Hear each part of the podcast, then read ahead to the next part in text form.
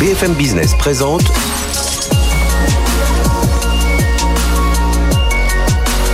le magazine de l'accélération digitale. 01 Business avec Frédéric Simotel. Bonjour, bienvenue dans l'émission 01 Business. On parle évidemment de transformation numérique, d'accélération numérique même. On va recevoir dans un instant Benoît Ranini, il est le patron de TNP. Et on va parler donc du conseil, qui est une branche qui marche plutôt bien. Et voilà, quelles leçons il faut tirer de cette crise. Et puis même comment euh, les cabinets de conseil s'adaptent aujourd'hui euh, à travailler davantage avec les métiers. On va découvrir tout ça avec lui dans un instant. On parlera aussi de la transformation numérique des banques avec nos invités, euh, notamment Anna Plan, vous savez, l'outil de planification. Eh bien, on, verra comment les, banques sont en train de, Puis on en reparlera d'ailleurs aussi avec Benoît Rani, je pense, je pense aussi. Troisième invité, la startup VD Secure. On est dans la cybersécurité. C'est l'une de nos pépites françaises. Donc l'occasion de revenir sur tout un tas de. Vous savez, travaillent autour des emails, des, des solutions sécurisées de messagerie. Donc de revenir autour de tout ce qui frappe les entreprises aujourd'hui. Et puis deuxième partie d'émission, on parlera de la monétisation des données bancaires. Voilà un sujet assez, un sommaire assez riche aujourd'hui. Restez avec nous. C'est pendant une heure. C'est sur BFM Business. BFM Business. 01 Business. L'invité. Notre invité Benoît Ranini, bonjour. Bonjour Frédéric. Benoît, président de TNP, cabinet de conseil français, européen et hybride. Ça veut dire quoi hybride? En fait, hybride, c'est parce que euh, on, on, accompagne aussi la, la, mutation de notre marché hein, du conseil. C'est en fait, on est à la fois un cabinet qui comprend les enjeux métiers -hmm. et qui apporte des solutions euh, métiers à, à, nos clients, mais en plus, on apporte des solutions euh, digitales métiers. C'est-à-dire, on est capable de co-fabriquer avec nos clients des solutions digitales qui apportent de la valeur ajoutée et c'est sans doute ce qui s'est accéléré aujourd'hui. Alors je rappelle, vous avez 600 collaborateurs, aux alentours de 70 millions d'euros de chiffre d'affaires euh, à fin mars 2021. Une, vous êtes présent dans une vingtaine de, de pays. Mais c'est sans doute ce qui a changé avec cette crise, c'est que ce rapprochement entre, euh, pour vous, hein, euh, d'habitude, enfin d'habitude, vous avez longtemps travaillé évidemment avec les DSI, mais là c'est quelque chose qui, qui, qui se transformait et qui là s'est accéléré avec la crise de travailler directement avec les métiers autour de voilà, la vente de voitures. Enfin, il y a tout un tas de, de secteurs dans bah, lesquels vous êtes. C'est clair que depuis mars 2020, il y a un certain nombre de choses qui ont fortement bougé. Oui. euh, on, a dû faire marcher des entreprises, des banques, des assureurs, des, des entreprises de distribution euh, en étant en, en semi, euh, voire en total télétravail. Donc ça a attiré euh, évidemment euh, beaucoup le digital. Mais ça, c'est la partie un peu visible de l'iceberg. Ce qui a aussi été un gros accélérateur, c'est que les entreprises en ont profité pour accélérer la dématérialisation -hmm. de leur processus, de leur flux, euh, la robotisation d'une partie de leurs activités pour rendre l'entreprise plus proactive, plus efficiente et capable d'opérer même avec des, des, salariés qui ne sont pas dans, physiquement dans les locaux. Et, et ça, et ça vous l'avez vu aussi. Alors, si je reste sur le, le côté euh, digital et métier, mmh. vous avez vraiment vu cette, cette accélération des métiers qui s'intéressent davantage à tout ce qui est euh, IT. Et c'est pas forcément un effet de génération, mais ils se rendent compte que, et on l'a vu avec cette mmh. pandémie, si on met pas le digital, qu'on ouais. qu vende des voitures, qu'on fabrique des, euh, des, des, ustensiles de cuisine, enfin, qu'on dans n'importe quel domaine, si on n'a pas le digital au cœur. Ouais non, mais là, l'ensemble des, des, des, comités de direction des, des, groupes du CAC 40 ou du SBF 120 de la France ont vu que euh, on pouvait travailler de manière euh, digitalisée euh, et, et, ça, ça, ça a donné, ça a levé les derniers doutes ou en tout cas les, les, derniers freins et ça a ouvert des portes et ça a accéléré les, les choses. Et, il y a deux, il y a quand même deux mouvements aussi qu'il faut qu'il faut noter. C'est il y a le digital, mais il y a aussi la cybersécurité oui. et la gestion de la donnée. Et en fin de compte, cette pandémie et cette crise économique qui, qui, a suivi euh, est un grand accélérateur à ce mouvement à la fois de la digitalisation des entreprises, du travail sur la data, et du travail sur la sécurisation de tout ça mmh. à travers la cybersécurité.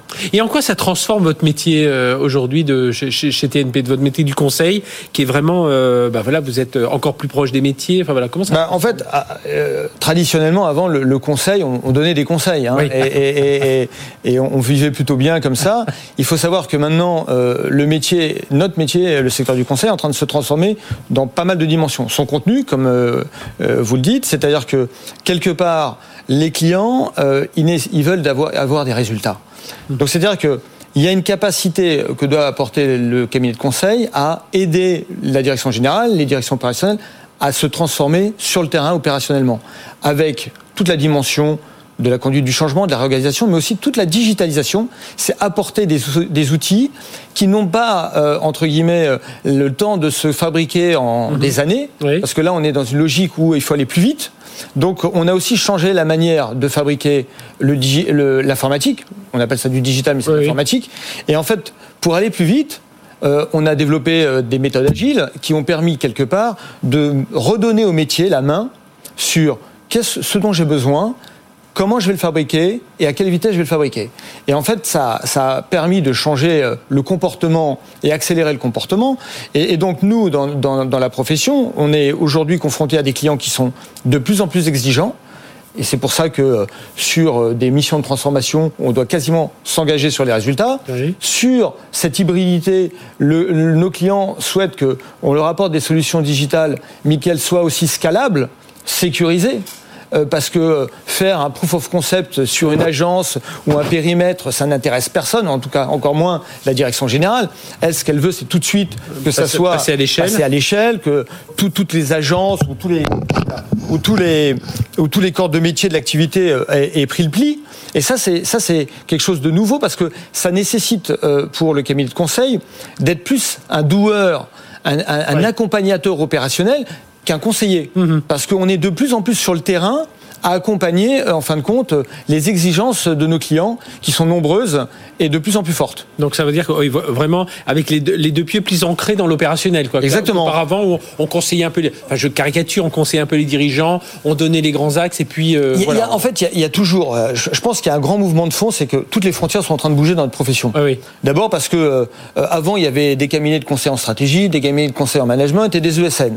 Maintenant, vous avez des sociétés de publicité qui rachètent des boîtes de conseil, vous avez euh, des euh, startups qui veulent faire du conseil. Des opérateurs qui font du service. Voilà, donc tout le monde, en fin de compte, se met, comme le digital et la donnée ont rebalayé un peu les cartes, ou en tout mhm. cas redistribué les cartes, tout le monde veut euh, travailler sur cette transformation-là. Et, quelque part aujourd'hui, on voit que, de mon point de vue, il y a une segmentation qui va s'opérer sur trois grands domaines ceux qui conçoivent, mhm. ceux qui fabriquent et ceux qui opèrent. Et, après, il y a des domaines d'action. C'est est-ce que je fais ça sur le domaine de la réglementation? Est-ce que je fais ça sur la chaîne de valeur de l'entreprise? Ou est-ce que je fais ça sur la filière numérique? Et selon euh, les besoins des clients, ils vont prendre des acteurs capables de soit tout faire, mhm. soit prendre un segment euh, qu'ils ont euh, besoin d'opérer. De, et, ça, veut dire aujourd'hui, c'est ce que vous essayez de faire avec TNP, hein, 600 collaborateurs, je, le rappelle, c'est aussi qu'il y ait des leaders européens, français, ce sera encore mieux, mais alors, voilà, c'est ce que vous essayez de faire avec TNP, en tout cas vous positionner. Exactement. Le, marché du conseil et, de la transformation, hein, c'est 100 000 personnes en France c'est 7 à 10 milliards d'euros de chiffre d'affaires. Si on prend un peu le digital, le SN derrière, on peut quasiment euh, parler de 400 à 500 000 personnes et, et, c'est plus important que le secteur de l'automobile. Il nous semble nécessaire qu'en France et en Europe, on ait des leaders français et européens sur les activités de conseil. Mhm. À la fois parce que c'est une activité qui est extrêmement intéressante d'un point de vue économique, mais en plus de ça, on accompagne les leaders de l'économie française et européenne. Et dans ce cadre, il est nécessaire d'avoir une certaine euh, autonomie européenne ou, indépendance européenne et, nationale par rapport aux leaders et créateurs de ce marché-là, qui sont des cabinets de stratégie américains, américains ou des auditeurs américains. Mhm. Moi, aujourd'hui, je suis convaincu qu'il y a à la fois les talents, la place et l'envie pour que émergent euh, un ou des leaders euh, de conseil européens, mais nouvelle génération, mhm. c'est-à-dire capable d'avoir une vraie empreinte sur aider le dirigeant dans euh, sa stratégie, dans sa mise en place opérationnelle, et avec un rôle de doueur, d'être capable de s'engager sur des résultats, parce que ça, je crois que c'est euh, la demande de demain. Et, c'est vrai qu'on comprend bien la conception, la fabrication et le côté euh, l'opération, l'opérationnel. on, voit bien ces segmentations. merci Benoît Ranini d'être venu nous parler de tout ça, président de, TNP. Donc on va accompagner puisque ce serait bien. Tiens, la prochaine fois, on viendrait avec des, clients, voilà qu'on puisse voir. bien sûr, avec grand plaisir. J'aurais bien aimé vous entendre aussi sur tout ce qui est sustainability, euh, le green et tout ça. Mais on aura l'occasion. Grand sujet. On va, se revoir. Euh, je pense qu'on a programmé quelque chose pour le mois de mai. On reparlera de, de, tout ça. Avec grand plaisir. Merci d'avoir été avec nous. Allez, dans un instant, on va parler de la transformation des banques avec le numérique, bien entendu. BFM Business, 01 Business. L'invité. Ah, ils ne sont pas un, mais deux invités, justement. Aujourd'hui avec nous, Brice Ford, directeur général Europe du Sud chez Anaplan. Bonjour. Bonjour. Brice, merci d'être avec nous. Et Moon Ki, vous, consultant, bonjour, euh, Moon, pardon, consultant en transformation numérique euh, pour BPCE, Mastercard Orange. Voilà, vous travaillez pour, pour, beaucoup de gens. On va parler ensemble de la transformation euh, numérique des banques. Et je vais démarrer avec vous, Brice, parce que quand on songe à, à Anaplan, on pense d'abord l'empreinte, vous êtes quand même solidement implanté dans le dans l'univers de la, de la finance, de la supply chain, mais vous avez pas mal de clients aussi dans les services financiers, qui est un monde qui se transforme complètement. On en parlera d'ailleurs tout à l'heure avec nos autres invités dans la deuxième partie de l'émission. On parlera des données bancaires, comment on les monétise davantage, Brice. Bah, effectivement, euh, Anaplan aujourd'hui, une technologie euh, native cloud euh, plus connue dans le domaine de la planification euh, de la supply chain ou de la planification financière au sens large. En réalité, cette, cette solution est extrêmement importante aussi aujourd'hui pour les entreprises tout type d'entreprise, mais pour les banques en particulier aussi, euh, manipulation de grandes masses de données et capacité de pouvoir en fait fournir des euh, solutions où euh, on va proposer en fait le, meilleur le meilleur scénario pour la avec les meilleures ressources au même endroit au bon moment. Je, caricature un peu, mais on planifie, on, a toutes les datas et puis on, fait des scénarios selon le, et même selon le personnel, selon les personnes qu'on va affecter à telle ou telle Tout à fait. ressource. C'est un outil. Tout à fait. Et pour les banques, c'est extrêmement important, notamment aujourd'hui dans le dans dans cette logique d'agilité euh, nécessaire dans un monde qui se transforme euh, rapidement. Et il y a une banque justement qui est, assez en avance, hein, souvent dans toute la partie numérique, c'est la BPCE, et vous travaillez avec eux d'ailleurs. Hein, oui, oui, on a la chance de travailler avec BPCE depuis euh, 4-5 ans maintenant, euh, et ils ont fait le choix d'un plan, notamment pour tout leur pilotage euh, de la performance du groupe. Mhm. euh, donc autour de trois grands axes la liquidité, la solvabilité, la rentabilité de, du groupe. Donc ça, ce sont les, les, grands, les grands schémas, les grands thèmes. Et puis derrière, ça permet de couvrir effectivement le pilotage financier du groupe, la meilleure allocation de, de ressources euh, et euh, leur rentabilité, le, le, le cash management, euh, bref, le, vraiment l'ensemble du pilotage de, des, des, des, grands, des grands KPI du groupe. Euh, qu'est-ce qui, qu'est-ce qui s'accélère aujourd'hui dans, ces, dans ces, cette transformation numérique? Parce que c'est pas, ils se sont pas découverts tout d'un coup avec la pandémie qu'il fallait se transformer, que ce soit les services pour les pros ou pour les particuliers. Mais voilà, on voit pas mal de choses qui sont sont en train de bouger. Mais pourquoi, selon vous, qu'est-ce qui fait qu'on va accélérer un peu tout ça aujourd'hui dans, en fait, cette transformation numérique des banques? Absolument. Alors en fait, la transformation numérique des banques, effectivement, ça fait plusieurs années que ça a démarré. Et ça a démarré d'abord pour le marché des particuliers. Et en fait, euh, le secteur qui est actuellement en pleine ébullition, c'est vraiment les services numériques bancaires pour les pros et les entreprises. Oui. Alors pourquoi? Ben Parce que déjà, il y a de nouveaux entrants qui ont fait vraiment une très belle percée en particulier Conto, qui, comme vous le savez, a levé. Euh, j'ai vu qu'on voyait même des pubs euh, sur les, chaînes, euh, les grandes chaînes nationales, les pubs pour Conto. Je, me disais, tiens, quand même une évolution considérable. Ah oui, Absolument, absolument. Ben, Conto a levé plus de 130 millions d'euros, mhm. et puis aujourd'hui à 120 000 clients quand même. Et donc, on a aussi en fait des banques traditionnelles hein, qui ont lancé des néobanques. Par exemple, Crédit du Nord avec Prismea, et puis Crédit Agricole avec Blanc. Et puis enfin, on assiste à des achats. Donc euh, la Société Générale a racheté Shine l'année dernière mhm. et puis Orange a racheté Anytime. Donc vraiment ce secteur des services bancaires aux pros et aux entreprises, il y a énormément d'innovation oui, numérique. Puis, puis, on commence à aller voir, on voit des gens comme Stripe aussi qui sont en train de monter une, licorne assez incroyable, Stripe euh, américaine. Et alors on, on voit quand même que la, la, pandémie elle a accéléré tout ça. Alors forcément moins de contacts, etc. Mais euh, pareil, ça a, ça a réveillé tout d'un coup tout un tas de gens qui se sont dit mais finalement c'est pratique, euh, c'est utile, c'est sécurisé, enfin on peut y aller. Quoi. Ah c'est sûr, avec la pandémie, euh, je pense qu'en quelques mois, en termes de numérisation, on a progressé finalement quasiment l'équivalent de plusieurs années.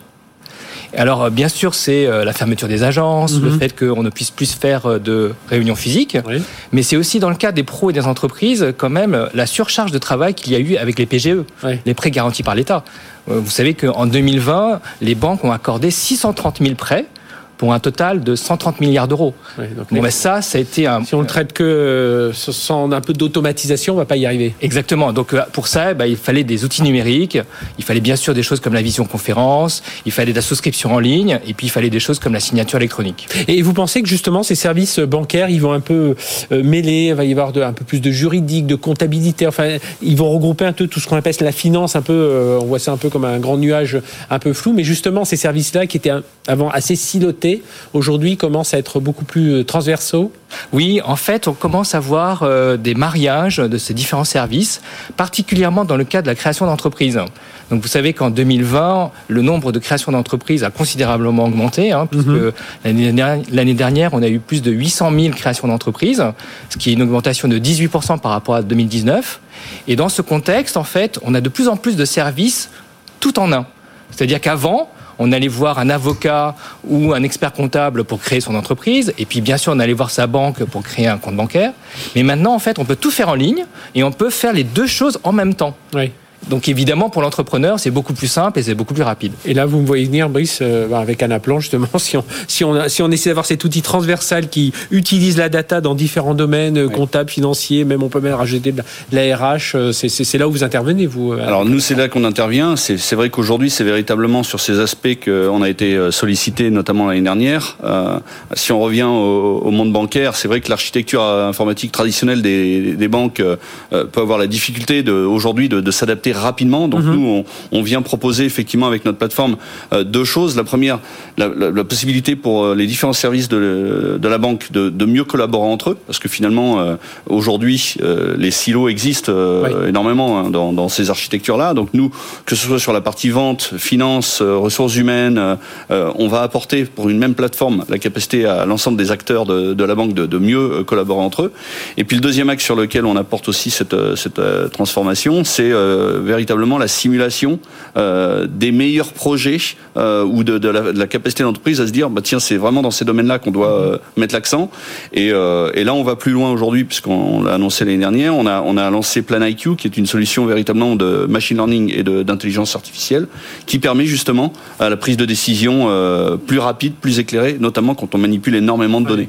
Il y a un sujet, moi, moi j'avais vu euh, une démonstration justement de, de, d'un plan, c'est ça, il y, a, il y, a, un sujet un peu, euh, si on est passionné là-dedans, on rentre un peu dans une game attitude un peu, hein, parce qu'on fait ces scénarios, on bouge tel, tel indicateur, hop, ça fait bouger d'autres lignes. Enfin, c'est Tout à fait, c'est du temps réel, euh, et du temps réel pour tous sur les mêmes données. C'est véritablement ça qui est, qui est extrêmement important de, de, comprendre. Et alors, ce qui change aussi, euh, c'est, c'est le, toute la, la, partie sans papier, enfin dématérialisation. Alors, évidemment, on y allait, euh, mais tranquillement, et là, tout d'un coup, euh, ça, s'est brutalement accéléré. Hein. Oui, très clairement, oui, très clairement. Et puis ça donne euh, la possibilité d'avoir des services euh, très innovants. Je vais vous donner un exemple, c'est les paiements des entreprises. Donc aujourd'hui, si une entreprise décide de faire une facture totalement électronique, elle peut inclure dans cette facture en fait un lien de paiement qui fait que quand le client reçoit cette facture, en fait, il a juste besoin de cliquer et il arrive directement sur une page avec le montant du paiement qui est déjà pré-rempli. Donc évidemment, c'est beaucoup plus simple euh, pour un client de régler son fournisseur. Et alors, qu'est-ce qu'on va voir arriver aussi, euh, Brice, euh, fort d'un plan Parce qu'évidemment, on voit on est dans un redémarrage un peu de toute notre économie et en quoi tous ces services-là vont permettre d'accélérer, de participer un peu à, à cette relance de l'économie que l'on que l'on attend? Oui c'est vrai que l'on vit, hein, que l'on commence à vivre quand même. Oui, on commence à la vivre. Nous, on a, on a vu euh, très clairement fin d'année dernière une, une reprise, euh, je dirais, de, de, de l'activité euh, économique et notamment des investissements dans des nouveaux projets. Donc ça, c'est véritablement quelque chose sur lequel on a, on a travaillé.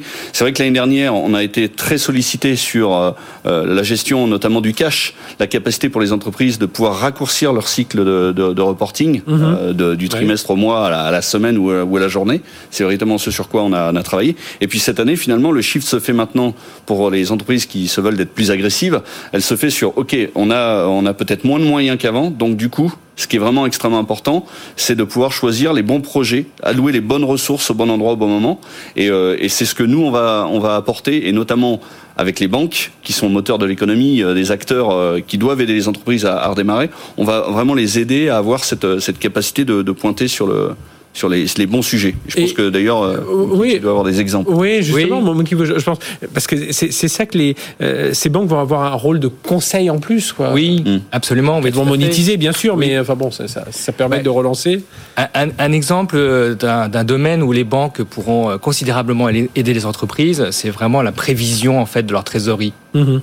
Donc, euh, vous savez que grâce aux données bancaires, ben, en fait, les banques ont déjà une très bonne compréhension des dépenses futures des entreprises, hein, puisque avec particulièrement les dépenses récurrentes, hein, les salaires, euh, les impôts, tout ça. Voilà, donc en fait, les banques sont très bien positionnées pour euh, évaluer les dépenses futures de l'entreprise. Et puis, si elles importent les factures émises par les entreprises, elles ont aussi une très bonne capacité de prédire les encaissements. Donc, si vous avez les encaissements et les dépenses de l'autre côté, bah, forcément, vous avez une très bonne prévision de trésorerie. On arrive à, tous ces sujets. Eh bien, merci, messieurs, d'être venus nous parler de, euh, de, tout ça et puis de euh, bah, voilà, cette transformation numérique que l'on vit euh, un peu. Elle est un peu transparente quand on suit un peu tous ces services, mais on voit bien que tout ça va participer à beaucoup plus de simplification et beaucoup plus d'accélération numérique. Hein, C'est l'ADN de cette émission. Merci à tous les deux, Brice Ford d'Anaplan et Mune qui vous expert dans ce domaine bancaire. on se retrouve retrouve dans un instant. On va parler cybersécurité. BFM Business, 01 Business. L'invité. Je vous l'ai dit, on va parler cybersécurité, notamment pour la sécurité des, mails. Hein. C'est votre métier, Adrien Gendre. Oui, tout à fait. Oui. Bon, bah, ça tombe bien. Directeur associé de Vadé Secure, vous êtes responsable de la stratégie euh, produit. Euh, aujourd'hui, vous, analysez 16 milliards euh, d'emails chaque jour avec votre euh, votre solution C'est même c'est même beaucoup plus beaucoup que ça. Plus en, réalité, oui. On a l'année dernière, on a on a passé un cap décisif. On a passé le milliard de boîtes aux lettres protégées. Ah oui. Ce qui fait qu'on on scanne plus de 100 milliards d'emails chaque ah jour. Bah, je, suis bien loin avec, mes chiffres. mais ça monte très vite, ça évolue très vite. On, va démarrer tout de suite sur votre métier, mais juste un mot. Vous avez été directement impliqué, vous par euh, impacté en tout cas par euh, l'incendie d'OVH. Vous aviez vos, structures, mais vous, euh, enfin voilà, vous ça s'est bien passé parce que justement solution de, backup, de restore. Racontez-nous en deux mots. Oui, tout à fait. En fait, la manière dont ça s'est passé pour nous, notre équipe a été informée vers 2 heures du matin ou un petit peu mhm. avant que toute une partie de l'infrastructure était déconnectée. Sur le moment, ils ont cru à une coupure réseau ou coupure internet euh, classique. Euh, très rapidement, ils ont eu les communications d'OVH sur euh, travaux.vh.net ils ont été très enfin il faut, saluer ça il y a une vraie transparence hein. exactement. Ça a permis à nos équipes de réagir très vite. En fait ça s'est très bien passé. Il n'y a pas eu d'impact pour nos clients puisque l'infrastructure a été complètement redondée sur un autre data center d'OVH donc ce qu'ils ont fait en réaction à la communication c'est simplement recommander des serveurs chez OVH qui ont été livrés mhm. dans quelques heures et qui ont pour reconstruire la deuxième partie de l'infrastructure à et, et, vous ça veut dire si vous deviez la, rupture de, service pour Vadé Secure il n'y a pas eu de rupture de service pas de rupture de service non. donc euh, voilà. Donc quand on quand on a réussi à bien réfléchir en amont euh, tout ce type d'incident voilà, c'est parce que c'est nous c'est ce qu'on essaie de, tirer de, leçons hein, de, de, cet incendie. C'est bah voilà, parfois c'est bien de payer pas cher, mais euh, si on veut vraiment être avoir un, business résilient, bah voilà, il faut regarder toutes ces solutions. Oui, c'est ça. Et, OVH a les offres euh, pour faire toute, toute cette redondance et a même les conseils en architecture pour avoir la redondance des, des infrastructures. Alors racontez-nous un peu comment ça se passe aujourd'hui euh, dans les entreprises, parce qu'on imagine plus d'un milliard de boîtes aux lettres protégées. vous êtes présent dans 80, enfin 75 ou 96 pays. 80, 80, ah ben, faut que je remette mes, mes chiffres. 76 pays, pardon. 76 pays. 76 pays. Voilà, là on est d'accord. Euh, euh, Aujourd'hui, on voit que les, les, principales failles des entreprises sont beaucoup par la messagerie. Et donc vous, où est-ce que vous intervenez et comment vous pensez Parce que bon, sensibiliser les utilisateurs, c'est bien, mais pourquoi il faut des outils comme les vôtres? Pourquoi il faut rajouter davantage de, de techniques, de, pro, de technologies, de process dans, dans, dans cette surveillance des messageries? Alors en fait, c'est bien dit, c'est un ensemble de choses. C'est-à-dire qu'il y a de la technologie plus de l'utilisateur. En effet, 92% des attaques démarrent par l'email. Donc c'est le premier vecteur à protéger dans l'entreprise. Là où nous, on intervient, c'est augmenter la couverture technologique pour protéger les entreprises. On met à disposition nos technologies en intelligence artificielle qui mhm. consomment ce milliard de batelettes pour euh, augmenter son intelligence chaque minute.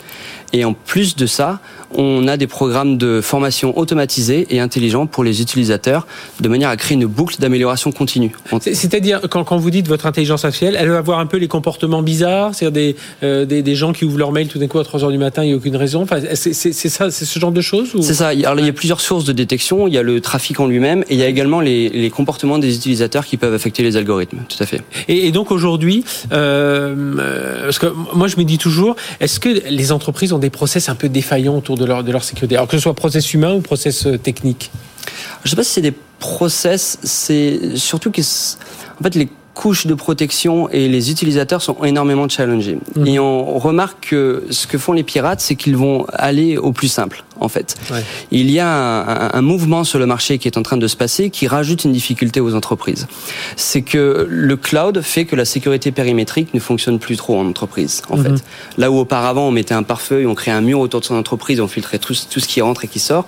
Aujourd'hui, les entreprises, c'est un conglomérat de solutions cloud qui sont réparties euh, un petit peu sur toute et la planète. Et encore plus avec les télétravailleurs qui, eux, voilà, fonctionnent avec euh, VPN ou pas, d'ailleurs. Euh.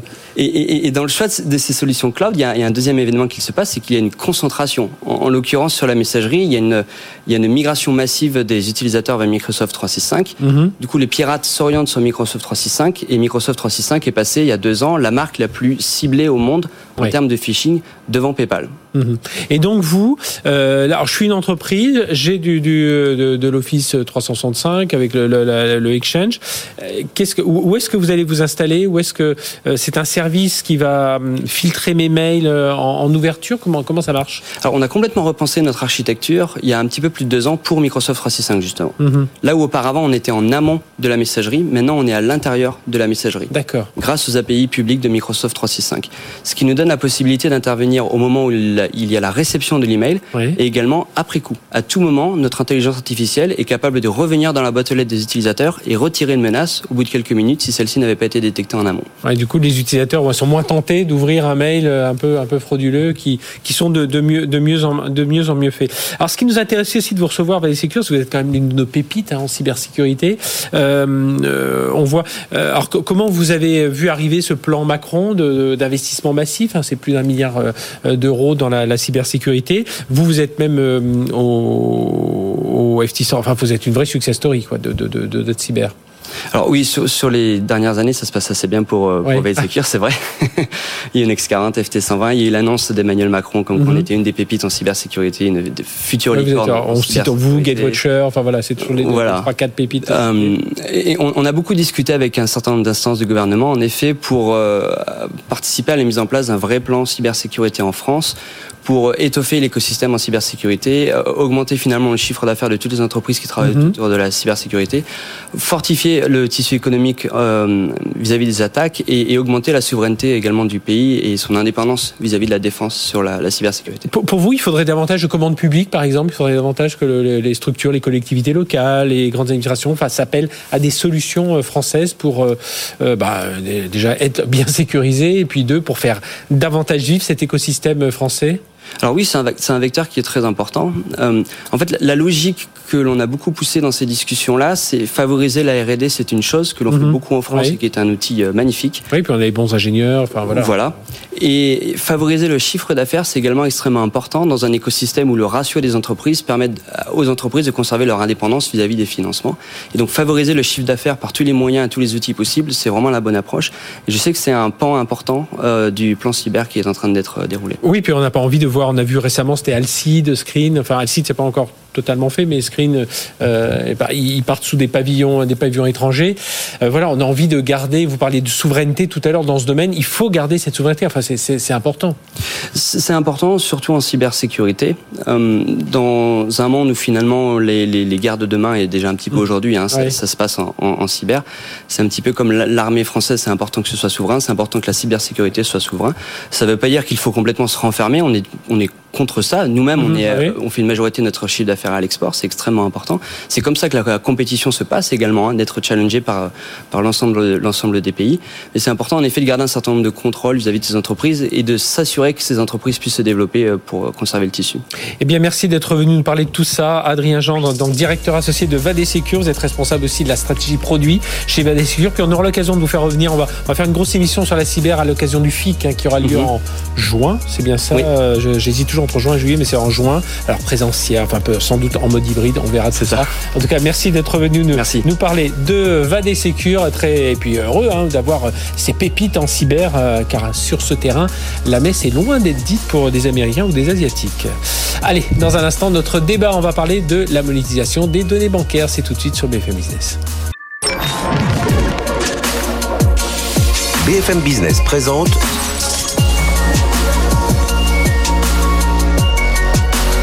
le magazine de l'accélération digitale. 01 Business avec Frédéric Simotel. Allez, je vous ai dit qu'on allait parler de la monétisation des données bancaires. On est ensemble pendant une bonne demi-heure avec nos invités. Je vous les présente tout de suite. Euh, Stanislas Novitsky, bonjour. Bonjour Frédéric. Vous êtes directeur associé au BCG. Et puis vous avez tout un tas de chiffres hein, qui vont appuyer un peu nos, nos, nos, nos, débats. Avec nous également Jérôme Albus. Bonjour Jérôme. Bonjour. Directeur France et Benelux de Tink. Vous nous direz ce que c'est dans un instant. Vous existez depuis 2012. Et on est dans l'open banking?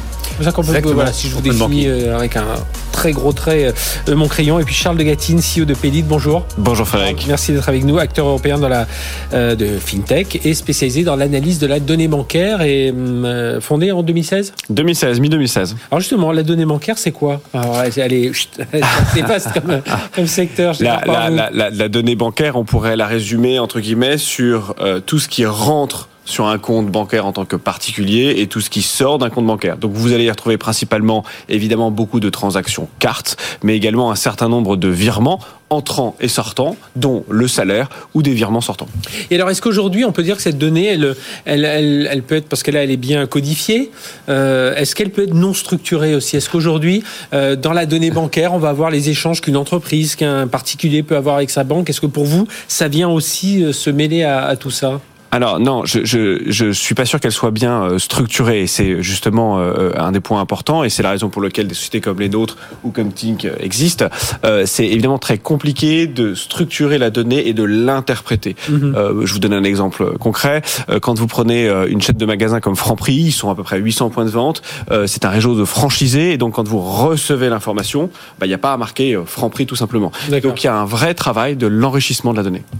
Et alors aujourd'hui Stanislas Nowitzki, il y a beaucoup de choses qui changent hein, sur, cette, sur cette donnée bancaire et on va voir derrière comment on peut la monétiser parce qu'évidemment, il y a toutes les, nouveautés autour du DSP2, hein, les nouvelles normes de, de, de, transfert de paiement les fintechs qui arrivent, les, on a l'exemple ici, la poussée des GAFA aussi qui veulent, euh, qui ont leur mot à dire. On a tous sur nos téléphones des moyens de paiement aujourd'hui, on utilise ces, ces modèles. Et voilà, qu'est-ce qui est en train de bousculer un peu autour de, cette analyse de données bancaires qui permet d'ailleurs à des, fintechs de, de sortir du lot c'est vrai qu'on peut se demander euh, pourquoi maintenant, parce que finalement la, la donnée bancaire existe depuis des dizaines d'années, les banques y ont accès. Alors je pense qu'il y a plusieurs facteurs qui expliquent qu'on s'intéresse beaucoup à la donnée aujourd'hui. Il y a d'abord euh, des facteurs euh, liés à l'expérience client, à l'attente des clients. Aujourd'hui, les clients ont des parcours beaucoup plus digitaux. À titre d'exemple, 90% des clients ont une relation digitale avec leur banque et 40% d'entre eux vont dans leur agence bancaire moins d'une fois par an. Mmh. Ils comparent aussi leurs expériences à celles qu'ils peuvent avoir dans d'autres environnements et notamment ceux des GAFA. Je pense que ça, c'est un élément important. Il y en a d'autres qui, qui relèvent plutôt de, de l'aspect technologique, comment on accède à la donnée, comment on l'exploite, et notamment chez Pelid euh, et chez Tink. Et puis, il y a les aspects réglementaires qui, que vous avez cités, notamment la DSP2, qui donne accès à de nouveaux types d'acteurs à cette donnée bancaire, qui avant était euh, finalement réservée aux banques.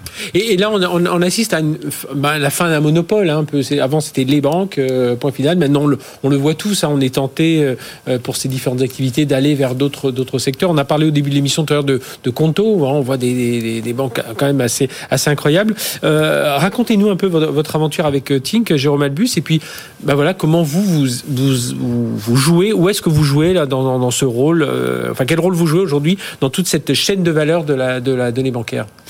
Alors c'est un très bon point en fait. cette donnée bancaire, comme on vient de l'évoquer, elle vient d'un peu partout, sous différentes formes. Elle n'est pas normalisée, elle n'est pas catégorisée, elle existe depuis toujours, mais on ne sait pas trop quoi en faire et comment l'exploiter. Jusqu'à récemment, elle était même en plus fermée.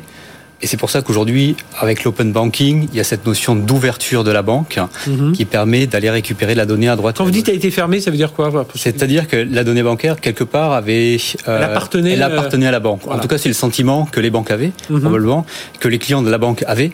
Euh, et personne ne se disait, cette, cette, cette donnée bancaire, en fait, on va pouvoir en faire quelque chose, on va pouvoir la prendre d'un côté pour la mettre de l'autre, et éventuellement, ça va nous, nous apporter des, des services additionnels, des services à valeur ajoutée. Donc, il y a une une grosse, un gros changement en fait qui est en train de s'opérer et c'est notamment l'open banking qui permet ça. Et ce que fait Ting dans ce contexte-là, c'est d'avoir une plateforme qui récupère toute cette donnée et qui permet en fait en tant que hub un peu central de la distribuer à qui veut la récupérer.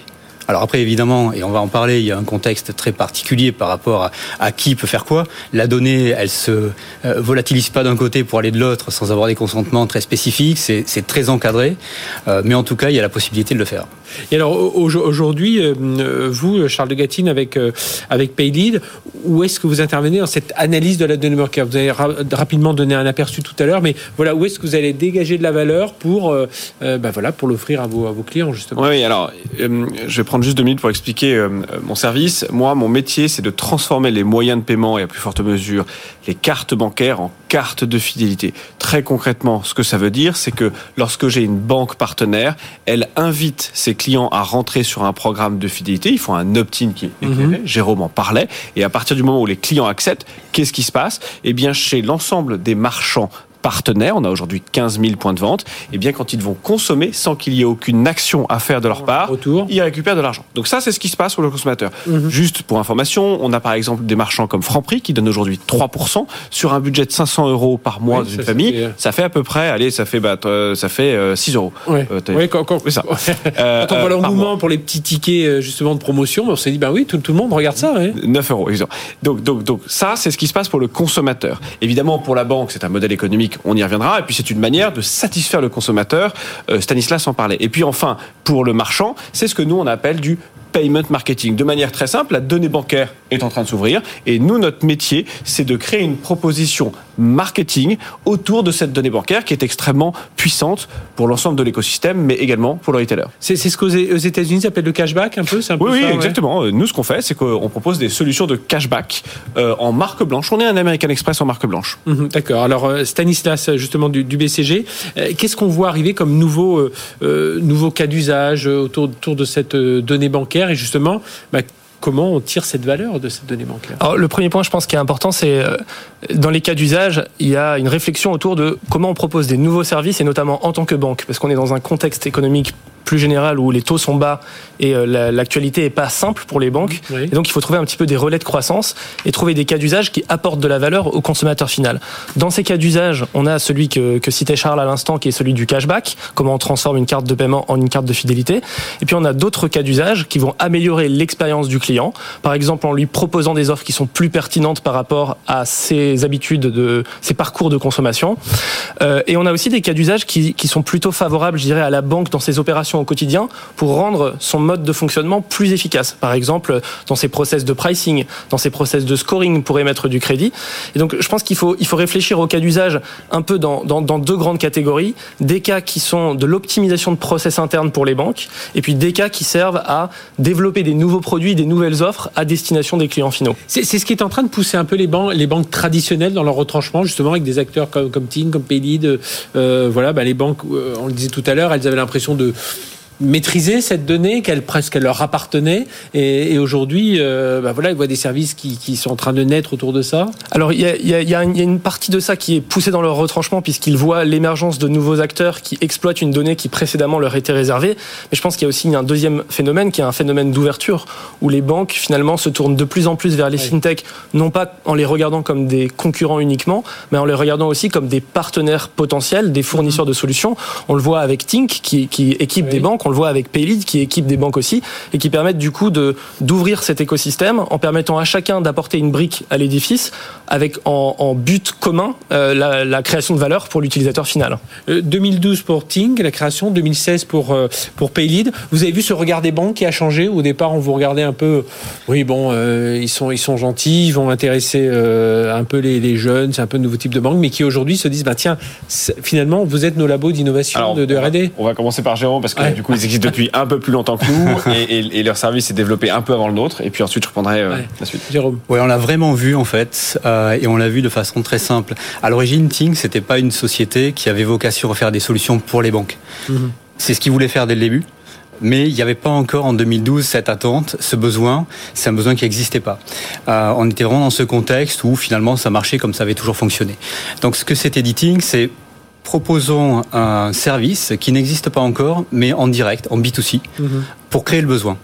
Et, euh, et, ce service a été quelque chose qui aujourd'hui est devenu très très commun en fait. C'est une application multibancarisée pour pouvoir agréger l'ensemble de ses comptes de plusieurs banques et ensuite commencer à faire des transferts de compte à compte, pouvoir faire du, vrai coach financier en fait, avec ses données catégorisées et ainsi de suite. Et très rapidement, en fait, les banques sont venues taper à la porte de Tink en commençant par des groupes comme ABN AMRO, comme en Hollande, comme SEB, comme Fortis en Belgique, en disant mais votre technologie finalement, elle a beaucoup d'avance, c'est exactement ce qu'on voudrait avoir, on n'est pas capable aujourd'hui de le faire. Mhm. Est-ce qu'on peut travailler avec vous pour avoir à la fois cette notion d'agrégation, mais aussi cette expérience client qui est complètement boostée euh, et beaucoup plus efficace? Donc, euh, donc c'est passé. il y a, eu un vrai pivotage où là, du coup, bah, on est arrivé à faire ce qu'on voulait faire depuis toujours et évidemment, c'est en train de s'accélérer euh, à la vitesse grand V. Avec cette ouverture des. des et alors, du coup, nous, on existe depuis depuis cinq ans et pour répondre à la question, oui, il y a une forte accélération, mais nous, elle est tournée sur un sujet qu'on va évoquer après, qui est celui de la pression euh, d'acteurs finalement beaucoup plus gros que les banques pour amener du service. Donc, oui, oui, très clairement, on sent sur le marché du payment marketing en France et en Europe une très très nette accélération accélération euh, qui se voit par euh, effectivement une capacité pour nous de signer de plus en plus vite des partenaires bancaires. Alors, qu'est-ce qui, comment on peut la monétiser derrière cette euh, donnée, Stavislas Nowitzki? Alors, je pense qu'il y a plusieurs manières de la monétiser qui, qui, qui, sont liées au cas d'usage que j'évoquais tout à l'heure. C'est-à-dire que on peut finalement monétiser la donnée en optimisant ses coûts de fonctionnement. C'est mhm. une manière dont on parle un peu moins, mais qui a une valeur très tangible pour les acteurs. voilà. A une deuxième manière qui, qui est peut-être plus polémique, qui est de vendre de la et qui probablement n'est pas celle que la plupart des acteurs souhaitent euh, adopter puisque ça pose des questions de euh, vis-à-vis des consommateurs qui n'ont pas forcément envie que cette donnée soit exploitée de cette façon. dessus, enfin voilà, avec des contraintes réglementaires euh, strictes qui s'appliquent. Et puis il y a une troisième manière qui, est de développer des services à valeur ajoutée ou des nouvelles offres et finalement de, les monétiser en échange. Les, clients d'ailleurs sont prêts à ça. Quand on, quand on interviewe les clients et qu'on leur demande à quelles conditions est-ce qu'ils peuvent donner leur consentement pour obtenir plus de valeur, on voit que 54% des clients sont prêts à euh, donner euh, leurs données bancaires, à donner accès à leurs données bancaires en échange d'une valeur supplémentaire pour eux. Et mhm. chez les jeunes, c'est plus. Chez les 18-24 ans, c'est 85%, à titre d'illustration, qui sont prêts à donner accès à leurs données bancaires pour un service d'agrégation où ils peuvent avoir l'accès à l'ensemble de leurs données euh, au même endroit. Euh, donc je pense il y a une certaine maturité qui se fait d'ailleurs autour de nos datas d'une façon, enfin même à titre mm. personnel, nos datas personnels, nos datas bancaires. Enfin, je trouve qu'on commence un peu à prendre conscience. Le, RGPD y a joué, mais même alors de façon plus négative le côté du piratage. Enfin voilà, on commence à prendre un peu plus conscience de, l'importance de nos, de nos données. Et je pense que le changement fondamental ici, c'est euh, c'est vraiment l'état d'esprit que la donnée appartient au client et que c'est le client qui choisit l'usage qui peut en être fait avec une valeur clairement identifiée pour lui. S'il ne souhaite pas la partager, il ne la partage pas, il, ne reçoit, moins de valeur en retour. Mhm. S'il souhaite la partager, il donne un consentement éclairé avec un usage clair qui est fait de ces données et une valeur tangible en euros pour lui euh, dont, il dont il bénéficie. Voilà, c'est comme ça que vous c'est comme ça que vous le vous le vendez entre guillemets. Euh, exactement. Avec Oui, ouais, exactement. Et je voudrais revenir sur un point. Il faut bien comprendre que nous on fait du payment marketing, c'est-à-dire l'exploitation de la donnée de paiement à des fins marketing.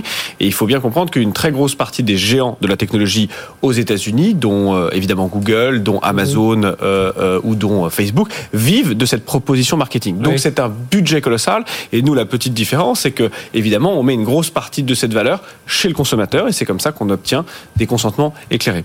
Est-ce qu'il n'y a pas une crainte à un moment où vous n'avez pas eu cette crainte, Jérôme Albus, avec, avec Ting, enfin vous aussi vous avez pu avoir avec Pédit, c'est tout ce qui est autour de la réglementation, parce qu'évidemment, euh, il y a une réglementation bancaire, il y a une réglementation maintenant autour de la data, mhm. et de se dire bon, faut qu'on faut qu'on marche un, on marche un peu sur des œufs à un certain moment. Alors on marche complètement sur des œufs, mais beaucoup moins qu'avant. Ouais.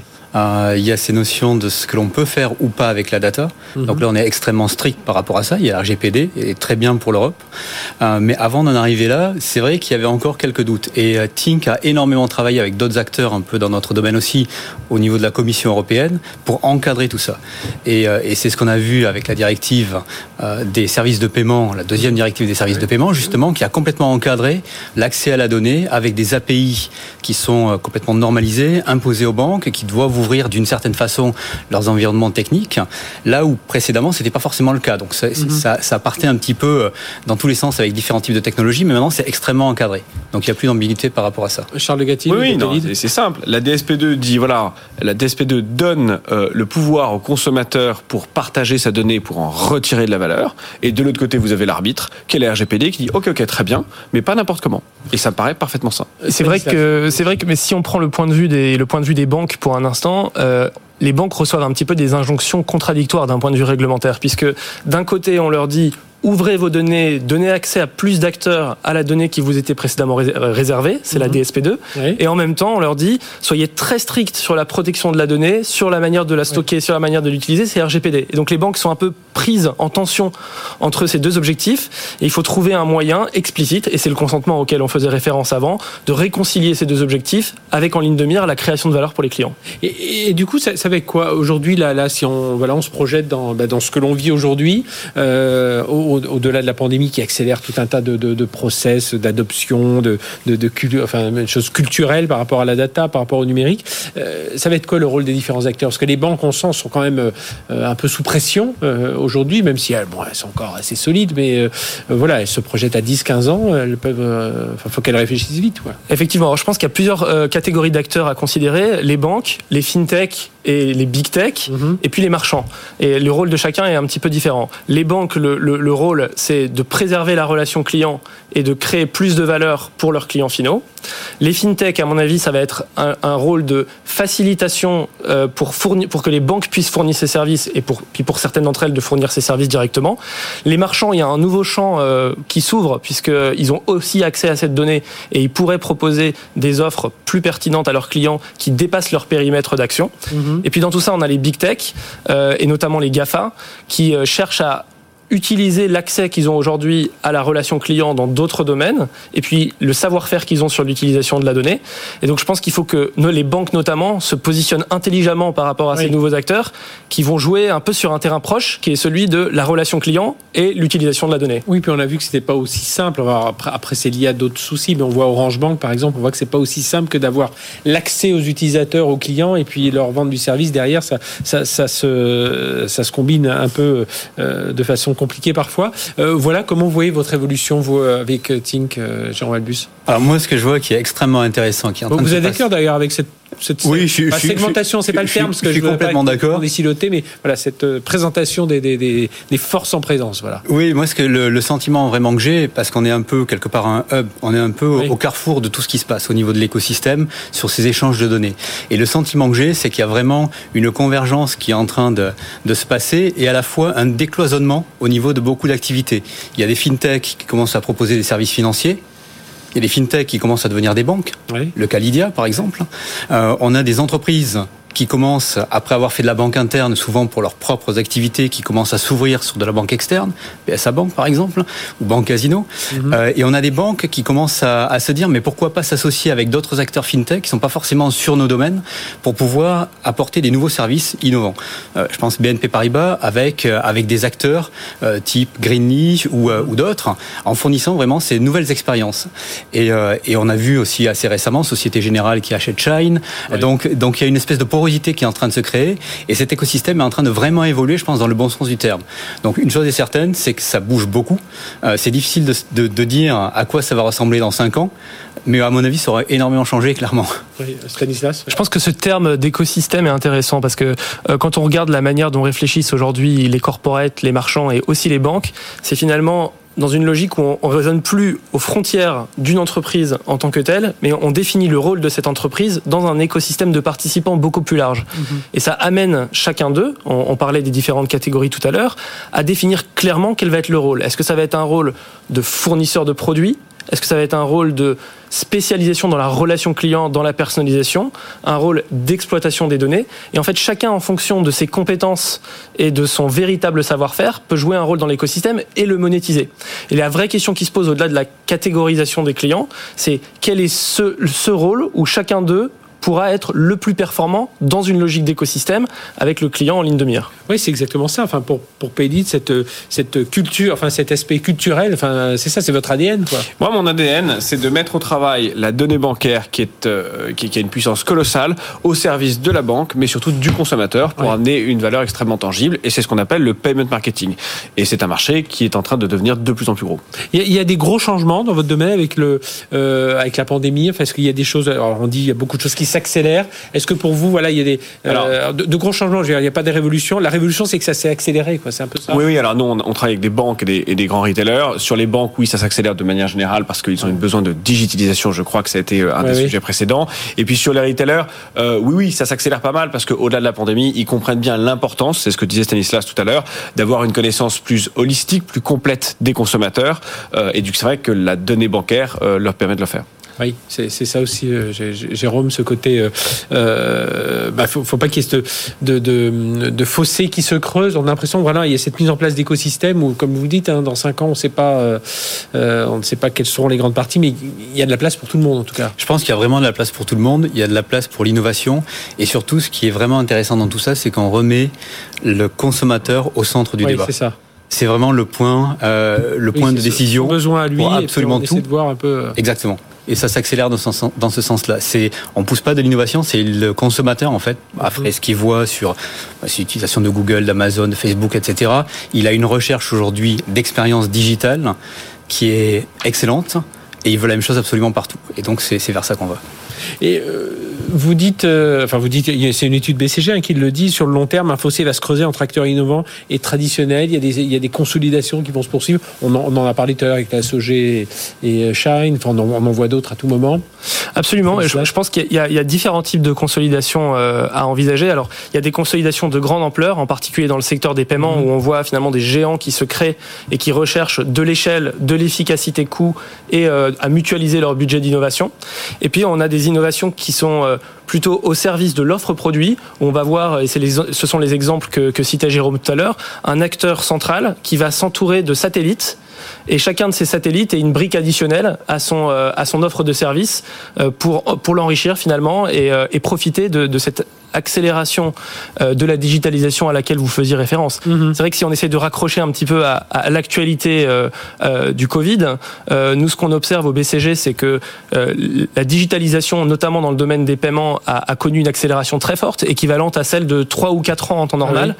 Et donc cette transition de transactions qui était très cash par le passé vers des transactions plus digitales, que ce soit en magasin, via la carte ou via des wallets ou en ligne, elle s'est drastiquement accélérée et elle donne un contexte extrêmement favorable pour ces solutions win-win et ces solutions d'écosystème auxquelles on faisait référence. Eh bien, merci messieurs d'être venus en parler. Vous savez quoi Je me demande si les, ceux qui s'intéressent à la donnée de santé, alors c'est un domaine totalement différent, ne devraient pas s'inspirer de pas mal de, de process. Parce que je pense que là, on a un, vrai, un vrai souci aussi aujourd'hui. Alors là, on se sent aussi, je parlais des, on se sent possesseur de ces data, ben, les data de santé, c'en est, est, un autre exemple. Mais justement, il y a plein de petites choses de connexion qui pourraient, auxquelles je pense que la santé doit, doivent réfléchir. En tout cas, là, on a parlé de la monétisation des données bancaires. Merci à tous les trois. Charles de Gatti, CEO de Paylead, euh, Stanislas Novitsky, directeur associé au BCG, et Jérôme Albus, directeur français Benelux de Tink. Merci à tous les trois. Nous, on se retrouve la semaine prochaine, même heure, même endroit. D'ici là, excellente semaine sur BFM Business.